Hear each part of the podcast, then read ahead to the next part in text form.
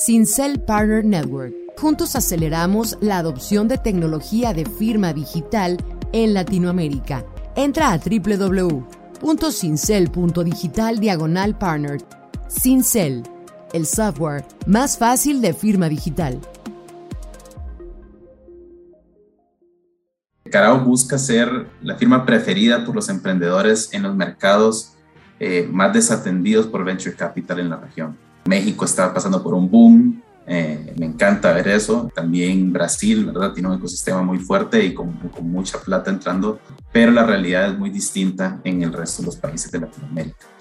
Buscamos también que tengan un ADN muy latinoamericano, buscamos que estén resolviendo no solo que no solo sea traer un concepto o un producto de otra geografía a Latinoamérica, sino que también que esté tropicalizado y que esté desarrollado con un entendimiento muy profundo del cliente latinoamericano.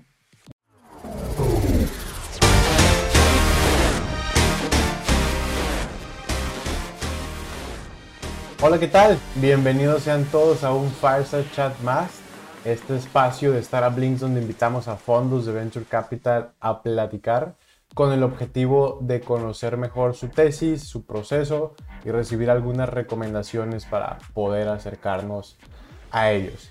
En esta ocasión nos acompaña nuestro primer invitado de Costa Rica, Carao Ventures, representado por Mario Peña, Investment Associate del mismo estimado. Bienvenido a la conversación. Gracias Israel, un gusto estar aquí y gracias por la invitación. No, hombre, el gusto es nuestro, mi buen, que justo te comentaba que ustedes fueron de los primeros en caerle hace aproximadamente un año, un poquito más, cuando empezamos con el tema de capacitaciones y por ahí se sumaron con un tema de office hours, entonces créeme que fue, es un placer tenerlos por acá, ya estuvieron también en, en un River Speech, entonces muy, muy, muy agradecidos con que estén por acá, estimado. Bueno, encantado, encantado. Estimado, pues comenzando por el principio, me encantaría preguntarte, mi buen, eh, primero si me nos cuentas rapidísimo sobre ti, tu rol dentro del fondo, un poquito tu experiencia y después si brincamos a, a Ventures, qué hacen ustedes, cómo es su tesis, cómo invierten con eso estaría perfecto para empezar, mi buen. Perfecto. Eh, bueno, entonces, como, bueno, como dijiste antes, mi nombre es Mario Peña. Yo, de hecho, no soy costarricense, sino que soy hondureño. Eh, pero llevo viviendo aquí en Costa Rica desde hace unos, unos 15 años, eh, aunque me fui a vivir a Estados Unidos por un periodo de tiempo corto cuando estaba en la universidad. en Carao llevo tres años y medio, soy parte del equipo de inversiones y diría que eh, tengo un enfoque principal en, identificar oportunidades de inversión y, análisis para, para llevarla a cabo. Eh, pero, pero también me involucro en otras áreas como apoyo a empresas de portafolio y fundraising para, para nuestro fondo. Eh, y en cuanto a experiencias previas a Carao, pues ha sido un poco no, no tradicional mi camino a, a ah, Carao, yo no pasé por investment banking o, o no pasé por consultoría, eh, ni tampoco venía de un startup. Eh, en realidad yo venía eh, de una empresa de desarrollo inmobiliario, siempre en el, año, en el, en el área financiera, pero nada, siempre me gustó el tema de emprendedorismo, tenía muchos amigos que estaban lanzando nuevas empresas y yo era el amigo que consultaban para toda la parte financiera. Y entonces así me fui involucrando en el ecosistema, me gustó mucho, eh, conocí a los partners de Carao y, y, nada, me uní al equipo en el 2018. Buenísimo, muy buen. Sobre el fondo, estimado, ¿cómo eh, invierten y sobre su tesis? Ok. Eh, sí, nosotros, a ver, eh, Carao busca ser el, la firma, el, el la firma preferida por los emprendedores en los mercados eh, más desatendidos por venture capital en la región. Eh, entonces, eh, bueno, México está pasando por un boom, me encanta ver eso.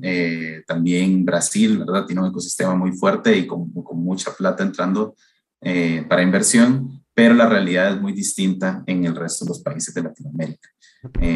Entonces, pues en Carao eh, estamos enfocados en estos otros países, principalmente Centroamérica, República Dominicana, Colombia, Ecuador y Perú, aunque también invertimos activamente en, Chile, Argentina, Uruguay y también abiertos a otros países del Cono Sur. y pues buscamos empresas en etapas tempranas, invertimos entre pre-semilla y serie A.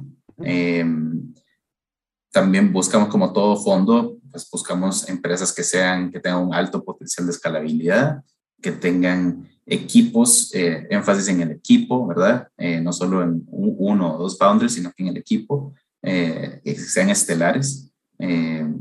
buscamos también que tengan un ADN muy latinoamericano, buscamos que estén resolviendo, no solo, que no solo sea traer un concepto o un producto de otra geografía a Latinoamérica, sino que eh, también que esté tropicalizado y que esté desarrollado con un entendimiento muy eh, profundo del de el cliente latinoamericano. Eh, entonces, en eso, lo buscamos bastante. Em, y en cuanto a industrias, la verdad que somos agnósticos a industria. Em, hemos invertido activamente en, bueno, como mucho fondo también en, en fintech, donde vemos oportunidades gigantescas también en e-commerce. y cuando digo e-commerce, no solo son tiendas, sino que toda la infraestructura que acompaña a las empresas para poder vender en línea. Em, y, y, después también hemos desarrollado, diría yo, que unas buenas habilidades en otros sectores no tan tradicionales como, eh, yo qué sé, la parte de dispositivos médicos, nos gusta. Eh, y hemos visto varios casos de éxito, eh, lo, nos gustan esas empresas. Y eh, otros sectores distintos. Estamos abiertos a que nos sorprendan, pero, pero sí, estamos agnósticos en cuanto a industria em, y eh, sí, a grandes rasgos diría que eso es lo que, lo que estamos haciendo en Carao. Em, una particularidad tal vez es en la parte del value add, que nosotros lo que hacemos es que tenemos una relación muy estrecha con EY, con Ernst Young para la región. Entonces, a través de Hemos a la hora de invertir, no solo nosotros en el equipo de inversiones nos involucramos en temas de estrategia, de fundraising, de, de desarrollo de negocios, eh, em, pero también con EY pues podemos acompañar a las empresas en otras áreas eh, que normalmente un fondo no se metería tanto, como es hacer una estructura legal, eh, temas de tax, temas legales varios, regulatorios, pues que lo hacemos a través de EY, eh, que tiene un excelente equipo y pues tenemos acceso a la red global de, de EY. Buenísimo, muy buen. Solo una única duda sobre, sobre ustedes. ¿Cómo, de cuántos son sus tickets, perdón? Eh, sí, nosotros en Presemilla invertimos tickets entre 25 y 100 mil dólares. Eh, en, en, Semilla entre 250 mil y 750 mil dólares y en eh, sería, sería entre medio millón y millón y medio de dólares. Eh, normalmente invertimos como un primer ticket en, en la parte baja de ese rango eh, y la idea es pues acompañar a las empresas en una o dos rondas adicionales a medida que vayan eh, pues cumpliendo sus metas. Va, buenísimo. Sobre su proceso, mi buen, ¿cuál es la manera adecuada para que alguien llegue con ustedes? Si nos cuentas como rapidísimo de que, ah, mira, estos son los pasos y si, y si alguien va a ser invertido, va a pasar por todo este proceso. Eh, sí, claro, pues no somos tan rígidos eh, con, que tiene que ser a través de cierto canal. Eh, la verdad que muchas veces nos escriben directamente en el website, ahí hay un formulario que nos pueden escribir. Creo que la manera más eficiente es a través de una introducción. Entonces, normalmente, ya sea algún founder de alguna empresa de, nuestro portafolio o, o, algún inversionista de nuestro fondo o, o algún coinversionista que tengamos eh, eh, en común, pues es una excelente manera de llegar eh, a nosotros. o también, pues mandar un mensaje por LinkedIn. A mí me encantan los cold emails y y cuando la gente no tiene miedo a, a mandar un mensaje así. Entonces, eh, típicamente sí, sí tengo un buen response rate a, a, esos emails que llegan eh, o, mensajes por LinkedIn.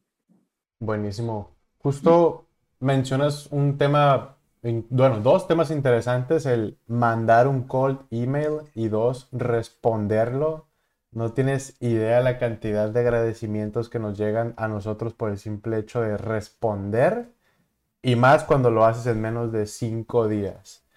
No sé si también de tu lado de repente les llegan como esos mensajes y tú dices, ¿por qué tanto agradecimiento si solamente estoy haciendo mi chamba? Que inclusive a veces es está un poco cruel la chamba, ¿no? Que es decir, no voy a invertir en ti por ABCD. Sí. Eh, no, a ver, yo he estado del otro lado de ese, de, yo he mandado muchos cold emails. Eh, entonces, la verdad que por eso es que eh, también trato de, no sé si respondo en menos de cinco días, trato de hacerlo, pero eh, creo que soy más rápido por LinkedIn, honestamente. Eh, pero, pero sí, trato de hacerlo porque he estado del otro lado y, sé lo que, lo que toma y el esfuerzo detrás de cada email y más si es un email personalizado y no genérico, ¿verdad? Que creo que ahí está la clave de un, email exitoso que, que, sea cold. Eh, y entonces sé, sé, el tiempo que lleva y, y y nada, pues por eso intento siempre responder. Nice. Justo ahorita te quería preguntar también sobre cómo verías o recomendaciones rapidísimas para hacer un buen cold email. Ah, o específicamente a ti, ¿qué te gusta ver en un email, en una, en un, en una startup, perdón, que no has conocido nunca en la vida y que de repente aplica de una en un cold email? Sí, eh, a ver, diría que tratar de mantener los emails cortos. Eh, entonces, normalmente eh, cortos, personalizados y que rápidamente puedan comunicar qué es lo que quieren. Eh, entonces, típicamente como en estructura, he visto que la gente, pues, un saludo, una primera oración con algo, o sea, soy X persona de, tal lugar, quiero conocer a Carao por X o Y razón, y estoy levantando mi ronda seed o pre o lo que sea. Eh, abajo te comparto un par de unos KPIs de lo que hemos logrado a la fecha y ya, con eso debería tener suficiente información para, para, para saber eh, si, si, quiero una, reunión o no y se lo comunico por, por email. Nice, buenísimo, gracias mi buen. Pasando algo que me llamó la atención en, su website y que lo tienen en su sección de eh, preguntas, me parece, mencionaban que ustedes no firman NDAs y últimamente, no, no es que nos hayan preguntado sobre esto, pero casi siempre te topas a un emprendedor que te quiere o quiere que le firmes algo de esto. los que tenemos pues ya cuatro años, tres años en este meneo, sabemos que pues nadie te lo va a firmar, pero me encantaría que nos compartas de su lado por qué ustedes no firman un NDA para que los emprendedores que tal vez son un poco más nuevos sepan por qué no se hace esto y a lo mejor cuándo sí pudiera aplicar, si es que aplica. Eh, sí, eh, tal vez arranco por esa parte. Entonces, donde sí firmamos NDAs es cuando normalmente son las de biotech, biotech, medtech, que son empresas que están desarrollando propiedad intelectual que va a pasar por, yo qué sé, la FDA o algo por el estilo. Entonces es, eh, pues, pues en esos casos muy puntuales eh, sí lo podemos hacer. Normalmente no lo hacemos en una primera reunión, eh, porque en una primera reunión, pues lo que yo le quería es lo que quería es que se comparte información muy general. Entonces, no hay necesidad de, de firmar un documento porque aún contando la idea general es muy difícil de ejecutar si es que uno estuviera haciendo company building, ¿verdad? O yo qué sé, o que se lo puede compartir a una empresa de portafolio, que son los dos, los dos riesgos que, en los que piensan los emprendedores. Eh, pero en una reunión inicial conceptual es increíblemente difícil que se pueda compartir algo de, importancia a algún third party.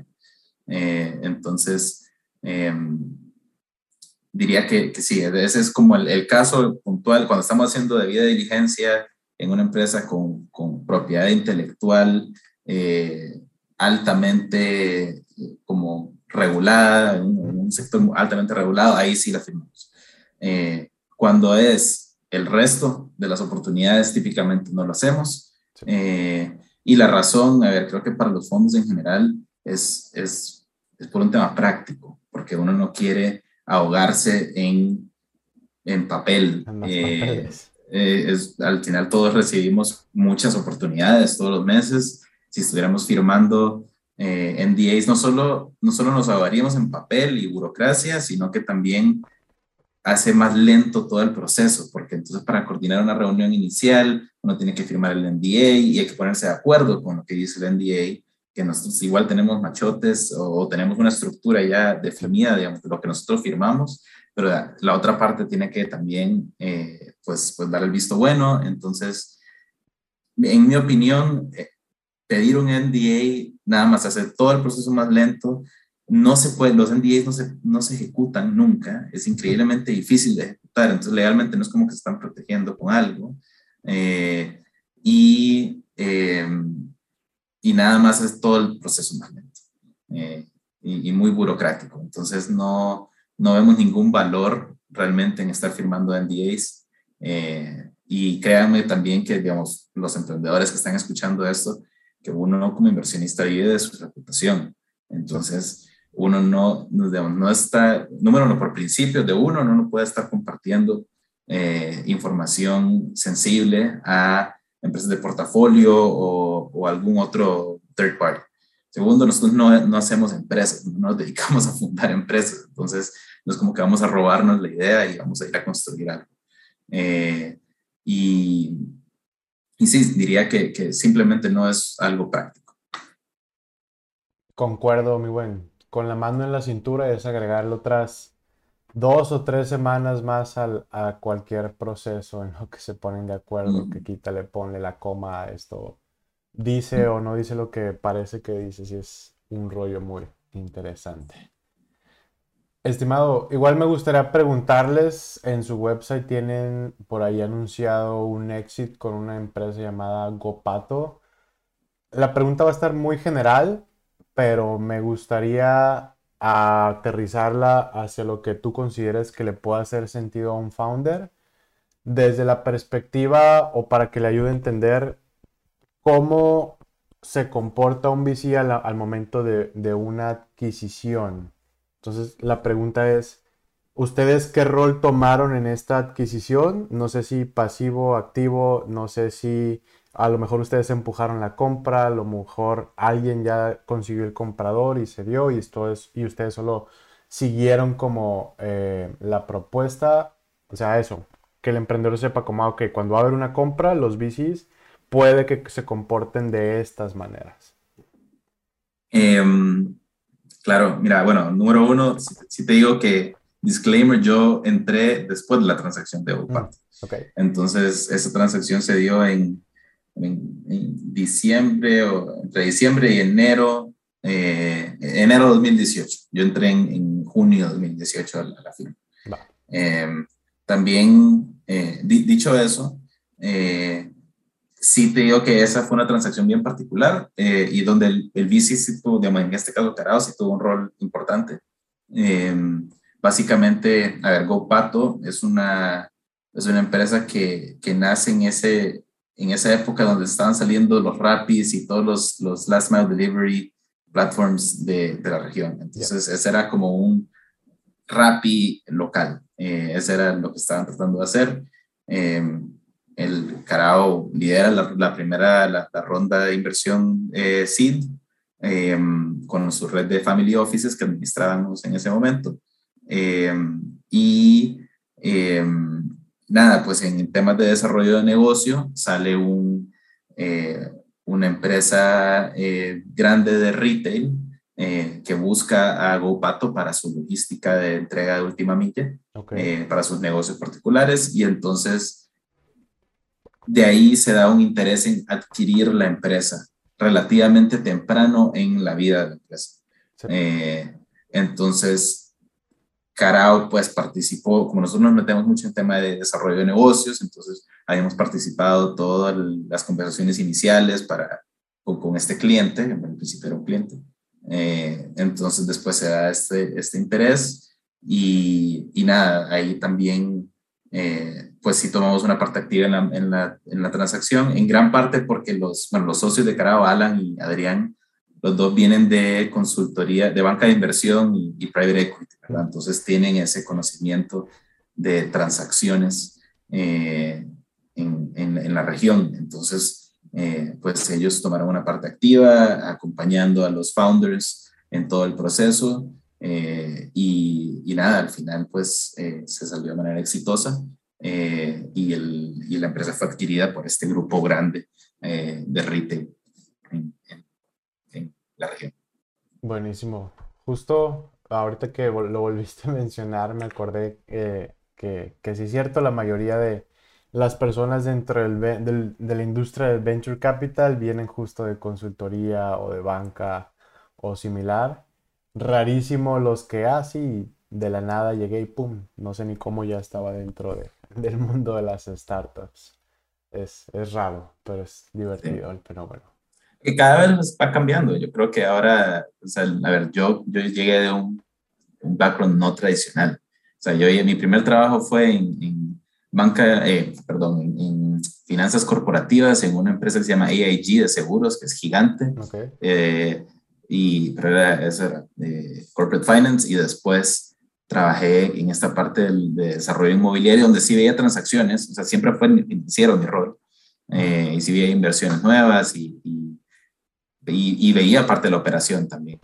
Em, entonces, eh, pero nada, uno puede entrar a VC sin tener que ser banquero y, o consultor. Eso definitivamente verdad. Perfecto. Estimado, recomendaciones para startups buscando levantar inversión. Te diría que una, máximo dos, que consideres como las más importantes. Em, o si gustas igual aterrizarlo como, como con ustedes para no dejarlo como tan, tan abierto, tan general. Sí, a ver, yo creo que, que es importante, número uno, eh, uno lo nota mucho cuando los founders o los equipos tienen muchísima claridad de lo que están construyendo y la estrategia que, están siguiendo para poder llegar al objetivo. Eh, perdón. Eh, para poder llegar al objetivo eh, que, se, que, tienen en, ¿verdad? en mente. normalmente estos equipos conocen a detalle su industria, o sea, saben, tienen unos insights tremendos de cómo opera su, su, sector, eh, tienen una idea muy clara de por qué es que su producto es ganador y cómo es que lo van a llevar al mercado. Y esa claridad para no solo o sea, tener, tener esa estrategia clara, sino que comunicarla eh, efectivamente, de manera concisa y, pero súper claro, es, es, es, raro en los equipos emprendedores. Eh, entonces, eso número uno para el pitch. Y dos, es también tener buenos números. O sea, es importante traer tracción relevante. Eh, no solo tiene que ser revenue, eh, ingresos, facturación, eso, no, es, no, es todo. Eh, muchas veces vemos excelente tracción en, en, partnerships o excelente tracción en, en desarrollo de producto, eh, en, yo que sé, si es un play de infraestructura, digamos. Entonces, que toda la tecnología que han construido y, la validación de que esa tecnología es, es buena, relevante y que, ¿verdad? Em, o puede ser eh, satisfacción de cliente, yo que sé, hay muchas métricas o muchas cosas en las que uno puede avanzar que no necesariamente son ingresos eh, y, que, y que si uno tiene buenos avances en esa área es muy difícil decirle que no a una, a una startup. Sí, me agrí, totalmente de acuerdo. Eh, no sé dónde escuché la frase que pues tracción mata eh, dudas, algo así, haciendo referencia que pues no importa si estás haciendo de nuevo un Uber y traes tracción, no va a importar si es un nuevo Uber, un nuevo Rappi o lo que sea que estés haciendo. ejemplo, acá en, México, justo de la nada salió este startup que es Joker, donde uno se pregunta como, oye, pero pues si ya había Rappi, Food y todas las demás locales y de repente llega una, ah, ok, pero pues ya está en X ciudades vendiendo X, ah, ok, entonces sí le pones atención y no lo pasas por alto. que, habla, esa, esa, atracción habla mucho de, de, los, de los, equipos en, muchos sentidos, digamos, porque puede ser la capacidad del equipo para poder cerrar acuerdos, partnerships con, con, con yo que sé, partners relevantes, grandes. O sea, eso no es tan sencillo. Eh, la capacidad de ejecución sobre el plan de negocio, puede que no esté pegando los números de, ingresos que tenía en el budget, pero está cumpliendo con todas las otras cosas y muy bien y, y, con los tiempos que se tenían pensado. Entonces, eso habla muy bien de la ejecución, de, de la capacidad de ejecutar el equipo. Eh, o, o, a esos otros temas, digamos, si está contratando, puede contratar rápido, o sea, si le dan la plata hoy, digamos, puede salir y contratar un equipo rápidamente con buena calidad. Eh, yo qué sé, ese tipo de cosas uno las evalúa. al, ver tracción, uno no solo está viendo la parte económica, está viendo las capacidades del equipo. Yes, igual de acuerdo con el primer punto que mencionabas sobre tener claro lo que estás haciendo, que creo que es lo más complicado al inicio para algunas startups salir de esa zona pantanosa en pre-seed, encontrar las cosas clave, automatizar lo que se deba y empezar a crecer ya en semilla y después brincar a tu serie. Buenísimo. Pues estimado, para ir cerrando un poco cómo anda el ecosistema en, Costa Rica. Fíjate que casualmente acá a StartupLink nos han llegado algunas startups de, de Costa Rica, del país por ahí tenemos también contacto con otra institución, se me fue de momento el nombre, además de ustedes. Uh, Invermaster. Tú cuéntanos, mi buen, ¿quién, quién está jugando en el ecosistema eh, que no sea startup?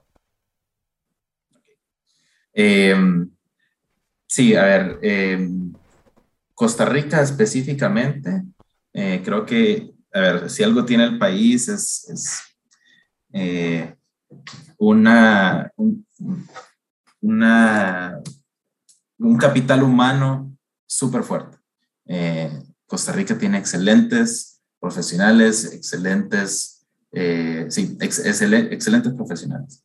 Em, todavía está joven el ecosistema, ha crecido, digamos. A ver, yo, yo solo llevo en esto desde el 2018, pero, pero igual, y, y Alan y Adrián desde el 2000 finales de 2012. Entonces lo han visto crecer tremendamente. Es otra, otra realidad. Es más, el, el modelo de negocios de Carao cambió por eso. Antes nosotros estábamos metidos en incubadora, aceleradora, todo un, paquete entero. Eh, ahora ya no es necesario porque ya hay instituciones en cada una de esas etapas que están cumpliendo sus funciones y muy bien. Em, pero todavía hace falta, hace falta eh, que se dé un boom, no, no, es el mismo sentimiento como en Colombia, que digamos Rappi hizo que todo el mundo se diera cuenta que es, es posible eh, emprender a esa escala eh, y entonces salieron todos estos emprendedores eh, en busca de oportunidades. Aquí todavía no ha habido un caso tan visible, porque si hay un caso, digamos, sí hay un unicornio, que nadie nunca habla de, de, ellos, pero, pero, pero es una realidad, es una empresa que fue VC funded, eh, salió a Nasdaq en el 2018, se llama Establishment Labs. Ellos hoy valen como 2 billones eh, y, lo hicieron en el típico path de, de VC, 10 años. Eh, pero es una empresa de dispositivos médicos, entonces no es tan visible. pero, pero bueno, el ecosistema está joven, tiene mucho campo para mejora. Y, y, nada, creo que hay muchísimo talento. Eh, y poco a poco está, está creciendo. En cuanto a inversores, eh, pues estamos nosotros, eh, pero también está, digamos, hay family offices que están bien activos, también hay otros como Invermaster, que ellos fueron los que pues, ellos invirtieron en, en Establishment Labs. y pero la verdad es que no solo participan los fondos locales, también hay internacionales. Entonces, ah, pasando de Costa Rica a Centroamérica, Centroamérica como un todo ya, se, ya es más atractivo, ya se ve más volumen de oportunidades, ya hay, eh, eh, sí, mejor, mejor, un mejor volumen. Diría que Guatemala es el país que está produciendo más startups. Eh, y, y, Guatemala, pues también tiene sus inversores, digamos, hay uno muy grande que se llama IDC, con quienes coinvertimos hace poco. también hay un fondo que se llama Invariantes, que es muy relevante para allá. Em, eh, partners eh, Fund, eh, hay varios, pero también es un, ecosistema muy bueno. También en El Salvador están saliendo fondos, digamos, hay un fondo que se llama Inogen de El Salvador y, y en El Salvador sí está pasando algo como lo de Rappi en Colombia, que hubo, pues ha sido súper visible su, su éxito, bueno, hace poco se vendieron, eh, y eso ha incentivado a otros emprendedores a, salir y a buscar oportunidades. Entonces estamos viendo un buen volumen de El Salvador de oportunidades de calidad eh, debido a esto. Entonces, eh, siento que eh, Centroamérica está muy joven, hay ciertos ecosistemas que están un poquito más adelante que otros, pero, pero todavía hay muchísimas oportunidades para crecer. Nice, buenísimo. Justo pronto vamos a tener ya por acá a nuestros amigos de, Inogen también para conocer un poco más sobre su trabajo desde El, Salvador. Algo que gustes agregar, mi buen, que no te haya preguntado, que consideres que tal vez valga la pena compartir con la audiencia. Em, no, la, verdad que creo que, bueno, si, hay una cosa, diría que es a los que no, a los que están pensando en emprender, eh, y es que salgan a hacerlo. Creo que no, hay, no, ha, habido un mejor momento para, para ser emprendedor. Hay más plata que nunca dando vueltas en el ecosistema, aún en mercados más pequeños como el que nosotros estamos atendiendo. Vemos competencia buena. Eh, hay fondos europeos entrando, hay fondos estadounidenses. Eh, y, y, creo que es el mejor momento para, para salir y, y emprender. Eh, nunca se ha dado este, ese ecosistema tan robusto como lo, lo que hay ahora y, y va creciendo. Sí. Eh, ¿Cómo, bueno, me alargo con otra pregunta, mi buen. ¿Cómo ven ustedes eh, las nuevas rondas o como ese, esa elevación de vara, por así decirlo, de que pues, las rondas sí ahora son un poco más grandes porque empiezan a entrar fondos de Estados Unidos? No sé cómo lo ven ustedes, si eso es bueno, es malo o simplemente pues es, es algo. No, yo creo que, yo creo que es bueno, yo creo que es muy bueno. Eh, o sea, al final a uno sí, a ver, eh, tal vez uno, uno estructura un fondo y hacer levantar plata para un fondo toma buen tiempo. Entonces, de repente, uno sale pensando que con tickets de 500 puedo entrar a, a Serie A tranquilo y resulta que las series A ya, o sea, son muchísimo más grandes, entonces un ticket de 500 ya no, ya no es tan relevante como lo era antes. O igual, en un seed round 250, antes era más que suficiente eh, para un ticket inicial y ahora pues es un ticket chico en muchas rondas eh, de seed. Entonces sí, es, eh, eso tiene como una relevancia en que tal vez vamos a estar liderando menos rondas de las que teníamos pensado, puede ser, pero, pero creo que es bueno eh, es bueno que las empresas se armen con más fondos de entrada, que les da más runway, que les da más capacidad de invertir en, en muchas áreas, de armar buen equipo, eh, que tal vez antes estaban más limitados con rondas pequeñas.